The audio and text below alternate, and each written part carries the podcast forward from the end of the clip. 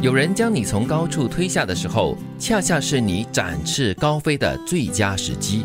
嗯我要把德明推下去的时候，哎，我有很多借口 聊啊，我是要让你展翅高飞哈、我不叫害你哈。也表示说， 也表示说，在人家推你下去之前，你要先把你的那个翅膀哈、嗯长得丰腴。对，其实我在想，这段话也提醒我们呢，有的时候你在面对挑战的时候，你的潜能才会被激发出来。啊，被逼出来的哈、有些时候就是这样子哈、这是一个比较正面跟比较乐观的一种看法啦。你只能哦这样子啊！你被推了下去，你还要怎么样？ 在紧急危迫之中呢，一定会展出一些你的潜在的能力的。你就两个选择，啊要就直冲而下，对要么就是要展翅高飞。可能在推你下去的当下哈，你会对挣扎，会惊慌。是但是，一旦你展翅，这个时候就应该会顺着这个风而往上冲。所以那个求生的那个欲望哈、可以让你做出很多你意想不到的事情，对，不或要者发挥出那个能力哈、不要低估我们的求生本能。 对，的确，不要教育孩子致富，教育他们学会快乐。因此，他们长大后会知道，事物的价值不在于价格。嗯，在这个时代，我觉得有点难。哦，嗯，因为他们去到不同的那个学习空间的时候，会有比较。对嗯，真的不容易哈、对但是你可能就是从很小很小的时候就要灌输他这种观念了。可能有钱未必代表就是一定会快乐。又或者是要分阶段来教育他们。对现在我只是好奇了，应该是先教他们什么是快乐，再大一点的时候，对这个数字，对所谓的价值，或者对现实越越来越有感觉之后，再告诉他们对致富的方式，因为这是一个工具。你价值观也真的不是就是一朝一夕就可以培养出来的。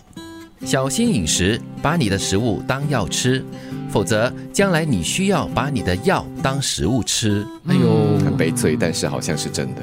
对对，就是在选择吃的东西的时候呢，多多想一想嘛。对嗯嗯，均衡的营养嘛，对吗？也就是最佳的良药。对但是如果每餐都是小心翼翼的吃的话，我就觉得说，嗯，好像人生失去了一些所谓的趣味你啦。哦过得太紧张，你要吃另外一种药， 对就了是抗 压。啊，对对对所以要学会节气饮食法，每个星期放纵自己一两次。啊，我就觉得这样子偶尔放纵一下自己，让自己可以快乐一下子，那种感觉还是 OK 的。不过呢，这样算下来，你一个一年就放纵五十二次，哎可，是我看过一个还好啦报告啊，就是说，如果你突然间让自己，就是比如说你可能一下吃太多甜，或一下吃太油腻的话，那今天血管可能当下负荷不了。哦，也是 嘞，一次过哈就把你弄死了，这样子对更啊，惨。我记得不久前的一个周末，就运动完后啊，跟朋友去，竟然吃了炒粿条，又吃了全肉，结果呢，当天晚上有怎么样事情发生吗？ 还没有啦。不过就是呀喽，可炒能粿那条个加全都 OK 啦，一天。还有还有我那个烤鸡翅， 哎呦，那他真的是太过放纵了哦。， 是所以其实这句话真的是一个很好的提醒，我们要营养均衡啦，然后适度的、偶尔的，不要常常了哦，嗯放纵一下自己是 OK 的。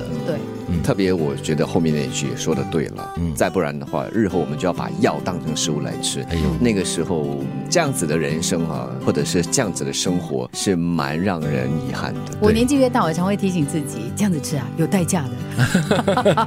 以加法快乐，用减法生活；以乘法感恩，用除法放下。嗯，哇，加减乘除也可以这样子用，真不错哈、不错，就以加法来让你的快乐增值，嗯，在生活中慢慢的减去一些越来越不重要的事情的话，断舍离啦。对，这样你的那个肩膀也会越来越轻松。心不断的存感恩的嗯那样的一种心态的话，你会觉得人越来越富足。对，因为你感恩了过后，你就会惜福嘛，就会很懂得珍惜了，嗯而且要用乘法，就是让它翻倍、翻倍的增加。啊，然后用除法来放下，把很多东西不必要的一些负担啦，或者是压力给放下去，那你就会觉得比较轻松一些了。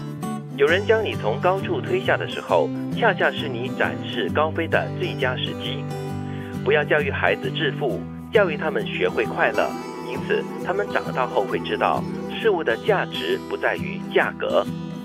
小心饮食，把你的食物当药吃，否则将来你需要把你的药当食物吃。